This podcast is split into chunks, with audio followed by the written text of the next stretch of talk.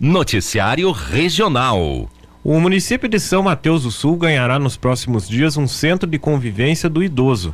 A obra já foi concluída. A prefeitura aguarda apenas o aval técnico para inaugurar o espaço. A obra foi viabilizada com a liberação de um milhão setecentos e vinte e dois mil novecentos e dois reais e quarenta e um centavos pelo governo do estado por meio do programa de transferência voluntária da Secretaria de Estado das Cidades. De acordo com o secretário responsável pela pasta, Eduardo Pimentel, a conclusão dos trabalhos mostra a atenção do atual governo com, a, com todas as faixas da população. Muito importante para São Mateus do Sul, valor expressivo de quase 2 milhões de reais para o Centro de Convivência do Idoso, para fortalecer as políticas públicas de apoio à população, para melhoria da qualidade de vida do cidadão e assim como as crianças, as mulheres, os portadores de necessidades especiais, os idosos precisam ter atenção e serem acolhidos.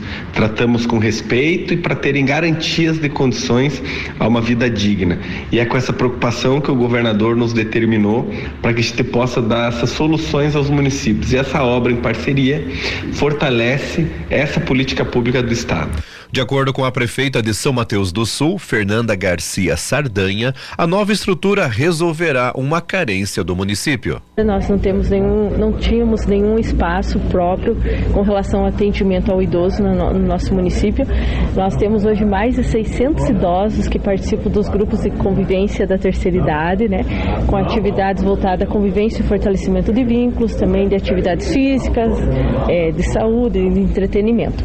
Então esse espaço vai ser um espaço a gente está organizando já, né, com todo um planejamento, inclusive em parceria com o SESI e Sinai, de contratação de aulas de dança, atendimento à saúde, encontros, enfim, é um espaço multiuso aí para o nosso idoso que vem fortalecer o nosso atendimento à pessoa idosa. Segundo a prefeita, a integração do idoso na comunidade está entre os princípios, entre os principais objetivos a serem alcançados. Abre aspas, o idoso precisa se identificar como protagonista da nossa história da sua história. Por outro lado, é importante reconhecer a história de cada um na comunidade e na família. A relação interrelacional com a criança, com a família, irá se fortalecer dentro do centro do idoso.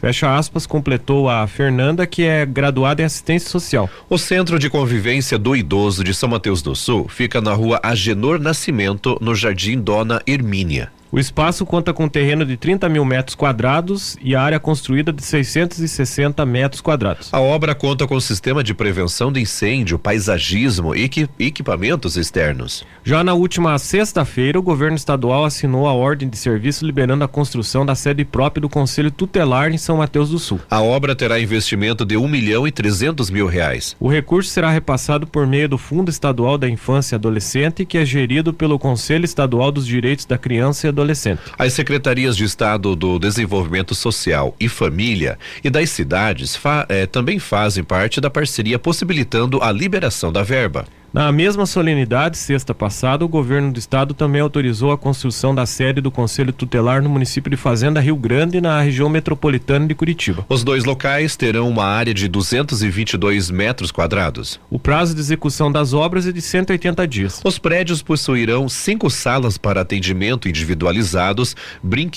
é, brinquedoteca áreas de convivência, local com computadores para adolescentes e outras ações para garantir o cumprimento do Estatuto da Criança e do Adolescente, o ECA.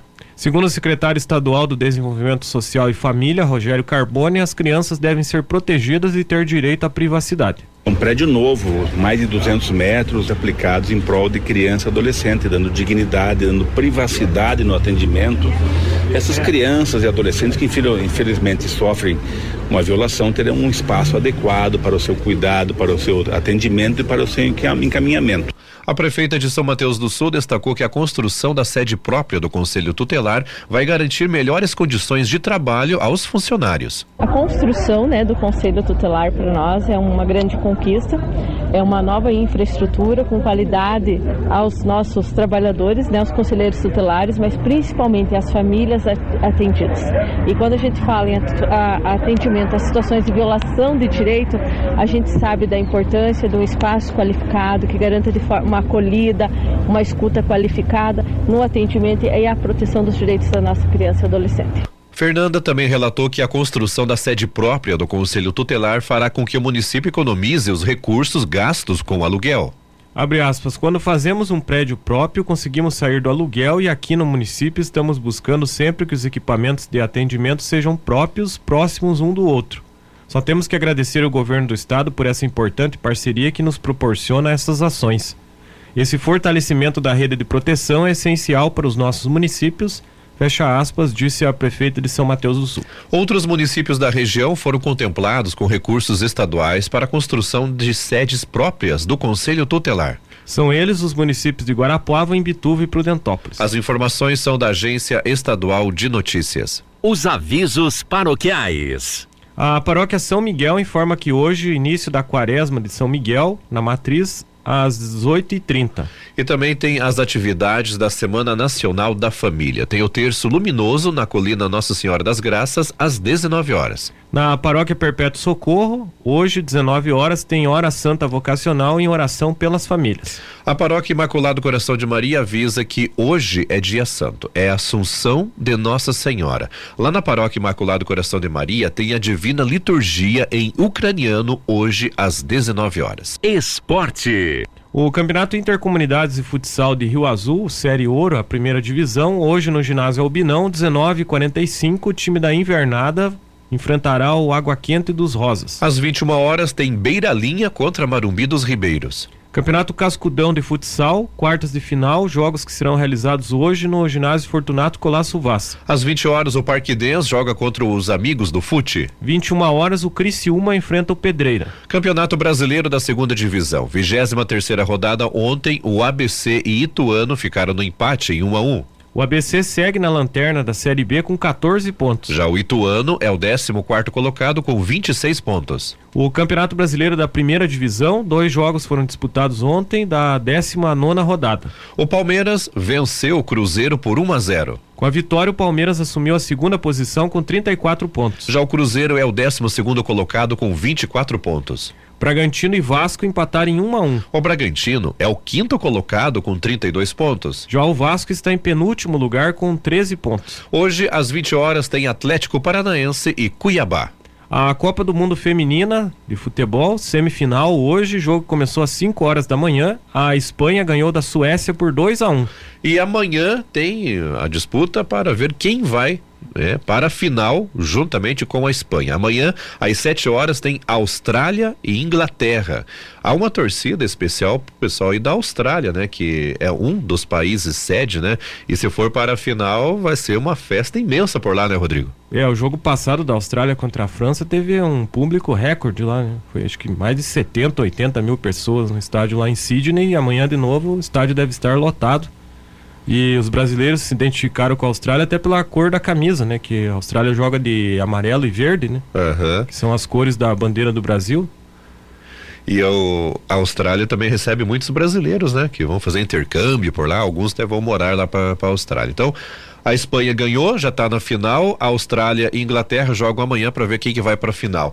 O, a disputa da, da, final acontece domingo, Rodrigo. Sabe o horário? É 7 horas da manhã. 7 horas da manhã. E vai né? ter transmissão na Globo já. O pessoal tava transmitindo hoje, né? E já estavam anunciando o jogo de, de domingo. Quem não pode acompanhar também tem no YouTube na Casé TV, né? É, exatamente. Noticiário Regional. A Polícia Civil do Paraná levou serviços da corporação e orientações para 1.200 pessoas durante o programa realizado entre sexta, domingo em Imbituva. O projeto Polícia Civil na Comunidade aconteceu em parceria com a Prefeitura. Os policiais civis fizeram registro de boletins de ocorrência, emissão de atestados de antecedentes criminais, pesquisa de percepção de criminalidade e orientações sobre como realizar denúncias, prevenções e quais medidas podem ser tomadas ao ser vítima de um crime. A Polícia Civil também fez exposições de perícia papiloscópica e de materiais do Grupo Tático Integrado de Grupos de Repressão Especial O Tigre. O evento ainda contou com a apresentação de cães do Núcleo de Operações com Cães. Na ação foram confeccionados 483 carteiras de identidade. De acordo com o coordenador do projeto, João Mário de Góes, o atendimento foi direcionado para atender a população local mais necessitada. Ele também enalteceu a importância da interação com as crianças, que são, entre aspas, público-chave para disseminar as ações em prol da melhoria da segurança pública. O carteiro Adriano Santana, de 43 anos, conta que a vinda do projeto em Bituva contribuiu para que a população conhecesse mais sobre o trabalho dos policiais civis. Abre aspas, essa ação é importante para conhecermos o trabalho da polícia, até ter uma aproximação. Tem muita gente com um pé atrás, então é bom para saber como é o processo, entender o que abrange tanto os serviços da Polícia Civil, fecha aspas, relatou Adriano. Durante os dias de evento, servidores apresentaram duas palestras. A primeira aconteceu no Colégio Estadual Cívico-Militar Alcides Munhoz e abordou, abordou temas como prevenção às drogas e cyberbullying. A iniciativa teve participação de 250 crianças. Abre aspas. A presença da polícia dando informações é extraordinária. É assim que nós podemos conscientizar os nossos alunos dos perigos. É por isso e por isso eu deixo aqui a minha gratidão a toda a equipe que esteve conosco, que tão prontamente trouxe para nós essas informações. Fecha aspas, afirma a diretora da escola, a Marilda Kolecha Grokoski. A segunda palestra foi para 60 servidores municipais sobre a rede de proteção de Imbituva e o trabalho da Polícia Civil. Abre aspas. Tivemos adesão de todos os setores, como educação, saúde, assistência social, como uma forma de demonstrar essa união com a Polícia Civil. A palestra esclareceu pontos importantíssimos, como o cyberbullying, a Lei Maria da Penha e crimes contra crianças, que servirão para auxiliar no trabalho diário da rede de proteção, fecha aspas, afirma a articuladora da Rede de Proteção Local a Vítimas de Violência e Testemunhas, a Renata Borsa. O evento Polícia Civil na Comunidade teve o apoio da Prefeitura de Imbituva, que auxiliou na logística e estrutura do evento para receber a população local. Também foram realizados serviços da Ordem dos Advogados do Brasil, a OAB. O projeto ocorre regularmente em todo o Paraná. O objetivo é levar serviços de, da Polícia Judiciária à população, promover atendimento humanizado, auxiliar na identificação de possíveis vítimas e na conclusão de investigações, além de fortalecer a eficiência na prestação do serviço público e representar a instituição em atividades em prol da sociedade. O prefeito de Imbituva, Celso Kubasque, destacou a importância do projeto no município. Abre aspas, dá oportunidade às pessoas pessoas, principalmente as famílias mais carentes, de ter acesso ao seu documento.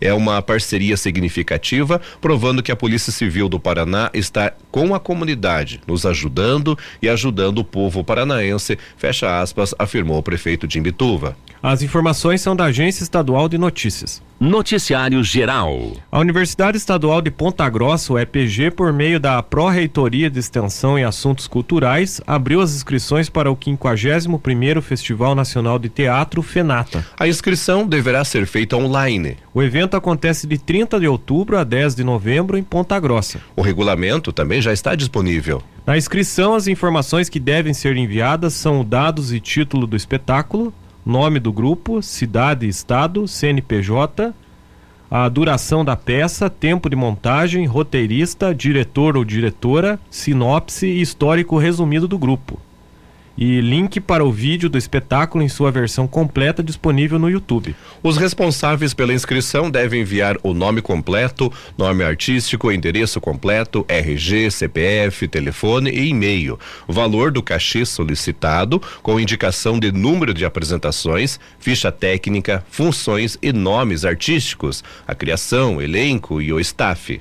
Também é necessário o envio da identificação dos profissionais que estarão presentes no festival com nome completo e o respectivo CPF para certificação. Em anexo, deve ser incluído o texto completo da apresentação, portfólio do grupo, projeto de montagem do espetáculo, contendo mapa de luz, mapa de som e mapa de palco, com descrição dos cenários e dimensões, dimensões e fotografias do espetáculo. O 51º FENATA será dividido nas seguintes mostras: Teatro Adulto, Teatro Infantil, Telmo Faria, Teatro de Rua, Campos Gerais, Palhaçaria, Teatro Experimental, teatro de animação, mostra especial e categorias correlatas. Para compor a programação de apresentações, serão selecionados até três espetáculos no teatro adulto, três espetáculos no teatro infantil, quatro espetáculos no teatro de rua, quatro espetáculos no Telmo Faria, sete espetáculos no Campos Gerais, cinco espetáculos na mostra especial, seis espetáculos na mostra palhaçaria, sete espetáculos na mostra teatro experimental e seis espetáculos na mostra teatro de animação. Realizado desde 1973, o FENATA faz parte do calendário oficial da UEPG e acontece sempre no mês de novembro. Participam grupos de Ponta Grossa e de todo o Brasil, com espetáculos dos mais variados gêneros e para os mais diversos públicos. Palco de grandes peças que já contou com presenças de nomes consagrados, o festival é um espaço de cultura e de debate na área de artes cênicas, integrando a produção local à nacional e promovendo o fortalecimento de linguagens e o olhar crítico sobre a produção contemporânea. As informações são da Agência Estadual de Notícias. Noticiário Geral. Faltando pouco mais de um mês para o início do, da terceira divisão do Campeonato Paranaense, o Irati Esporte Clube acertou a chegada de cinco atletas para a disputa da competição. O goleiro Bruno Loeven, o lateral G. Anderson, o volante Igor Bambam e o atacante Matheus Rosa, conhecido como Matheus Fumaça, foram emprestados pelo Patriotas de Curitiba, que disputou a segundona nesse ano. Já o zagueiro Lucão, que já atuou pelo, pelo Azulão, retorna ao clube depois de uma passagem no Andraus de Campo Largo. Em postagem na sua página no Instagram, o Patriotas afirmou que a parceria com o Irati permite que os atletas formados na categoria de base do clube se mantenham atividade. Abre aspas. Entre os jogadores emprestados estão alguns jovens talentos que se destacaram nas categorias de base do clube ano passado, foram profissionalizados e agora terão a oportunidade de ganhar mais experiência em jogos oficiais pelo Irati. Fecha aspas, diz um trecho da publicação. Na postagem, o Patriotas também disse que o período no Irati será benéfico para o desenvolvimento profissional dos jogadores que terão a oportunidade de atuarem e adquirir experiência. Abre aspas. Desejamos sucesso aos jogadores do Patriotas que estarão defendendo as cores do Irati nesta temporada. Estamos confiantes de que eles demonstrarão todo o seu talento e ajudarão o Irati a alcançar grandes resultados. Fecha aspas. Atletas que disputaram o Campeonato Paranaense Sub-20 pelo Irati também devem ser aproveitados no elenco principal na disputa da terceira divisão. O clube ainda tenta fechar a contratação e outros atletas para reforçar o elenco. Já a comissão técnica só tem um nome definido até o momento. Thiago Bachoski será o preparador de goleiros. Os integrantes da empresa G4, que administra o futebol do Irati, ainda estão conversando com alguns profissionais para, de, para definir o técnico e o preparador físico. Por enquanto, o treinador Leandro Ribas de Carvalho, que já comandou equipes de base do Irati e também o time profissional em outras ocasiões, é o responsável em realizar os treinos, que nesse momento ainda estão focados na parte física dos atletas. O Irati estreia na terceira divisão do Campeonato Paranaense contra o Batel no dia 17 de setembro, um domingo, às 15h30, no estádio Coronel Emílio Gomes, em Irati. O Azulão está no grupo A, ao lado do Batel, Roupa Internacional, Campo Mourão e Prudentópolis. Os times se enfrentam em turno e retorno dentro dos próprios grupos. Os dois primeiros colocados de cada grupo avançam para a semifinal. Noticiário Estadual. O governo do Paraná deixou oficialmente de ser um sócio controlador da Copel, mas se mantém como maior acionista e com o poder de vetar o orçamento da empresa. A Companhia Paranaense de Energia concluiu ontem o processo de privatização em cerimônia na Bolsa de Valores em São Paulo. A oferta pública de ações arrecadou 5,2 bilhões e tornou a maior empresa pública do Paraná uma corporação, sem sócio controlador ou dono definido. Nenhum dos investidores ficou com mais de 5% das ações, segundo a Copel e a Bolsa de Valores. Como a venda foi muito pulverizada por determinação da Comissão de Valores Imobiliários, os nomes dos principais compradores não foram divulgados. A participação do governo do Paraná na corporação caiu de 31,1% para 15,6%. O executivo lucrou 3,16 bilhões com a venda das ações que tinha da Copel. Porém, uma ação especial exclusiva do governo paranaense, chamada de Golden Sherry, dá ao executivo o poder de barrar novos projetos e de vetar o orçamento anual caso a Copel não invista pelo menos o dobro do exigido pela Agência Nacional de Energia Elétrica, a INEEL, na distribuição de energia. A ação especial e o piso de investimentos em distribuição de energia estão na lei aprovada no ano passado pela Assembleia Legislativa do Paraná, ALEP, que autorizou a privatização da Copel. Em entrevista à RPC, o presidente da Copel, o Daniel Slaviero, destacou como a Gold Share é uma forma de garantir os investimentos mínimos em distribuição. Abre aspas, é uma garantia que o poder público aqui do governo, se a Copel não fizer os investimentos, ele pode interferir no plano anual e não aprovar. Esse volume de investimentos em obras, subestações, redes, fortalecimentos e equipes também, isso naturalmente se traduz e se traduzirá em um melhor atendimento para a população. Fecha aspas. Slaviero disse também que, ao abrir o capital, a companhia passa a ter mais liberdade nas decisões. Abre aspas, uma empresa que pode contratar qualquer produto, qualquer serviço sem um processo licitatório, que vai ter agilidade que todos os nossos competidores têm na atuação do setor elétrico.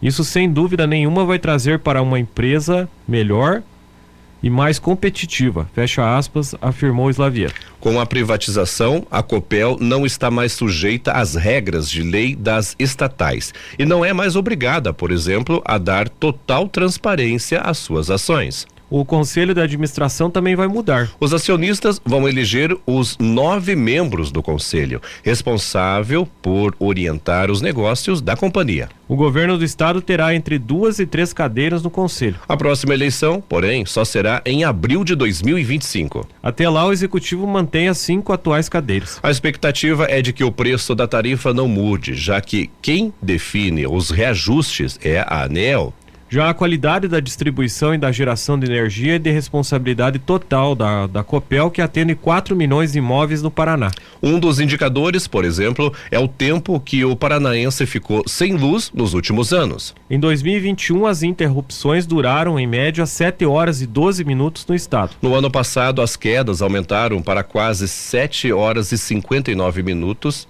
em média ainda assim abaixo da média nacional de 10 horas e 56 minutos. O economista Fabiano Dalto é professor da Universidade Federal do Paraná e explica que com a, a privatização, as ferramentas do consumidor para tentar controlar ou forçar uma melhor qualidade no fornecimento de energia no estado são órgãos públicos de controle como o Procon e a própria a própria ANEL. Em nota, a agência disse que a privatização não altera as obrigações contratuais das concessionárias de serviço público de distribuição, transmissão e geração de energia elétrica, controladas diretamente ou indiretamente pela Copel, que devem continuar prestando o serviço de forma adequada e dentro da lei.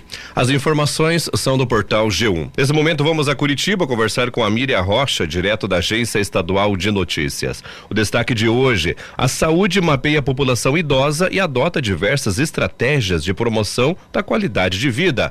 A população idosa aqui do Paraná, ela está crescendo a cada ano, né?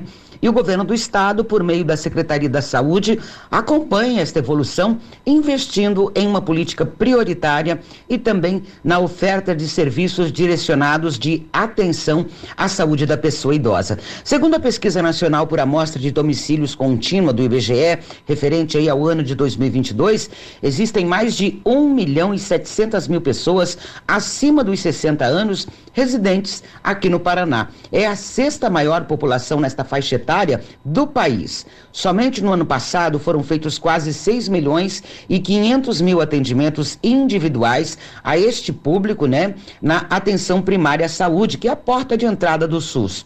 De acordo com a Agência Nacional de Saúde Suplementar, 75% dos idosos paranaenses, eles dependem da saúde pública. De acordo com o secretário de Estado da Saúde, Beto Preto, as ações de promoção e prevenção devem ser trabalhadas nos municípios com o apoio do governo do estado. O atendimento especializado ambulatorial da pessoa idosa também é feito aí, né, nos centros de especialidades e unidades de diagnóstico e terapia e conta com o apoio dos consórcios intermunicipais de saúde. Dos 399 municípios, 97% deles integram, né, essa rede aí dos consórcios intermunicipais. De olho também no futuro, o governo do Paraná analisa permanentemente as estatísticas para poder ofertar atendimento. Segundo o IBGE, a expectativa de vida da população paranaense em 2010 era de 75,2 anos.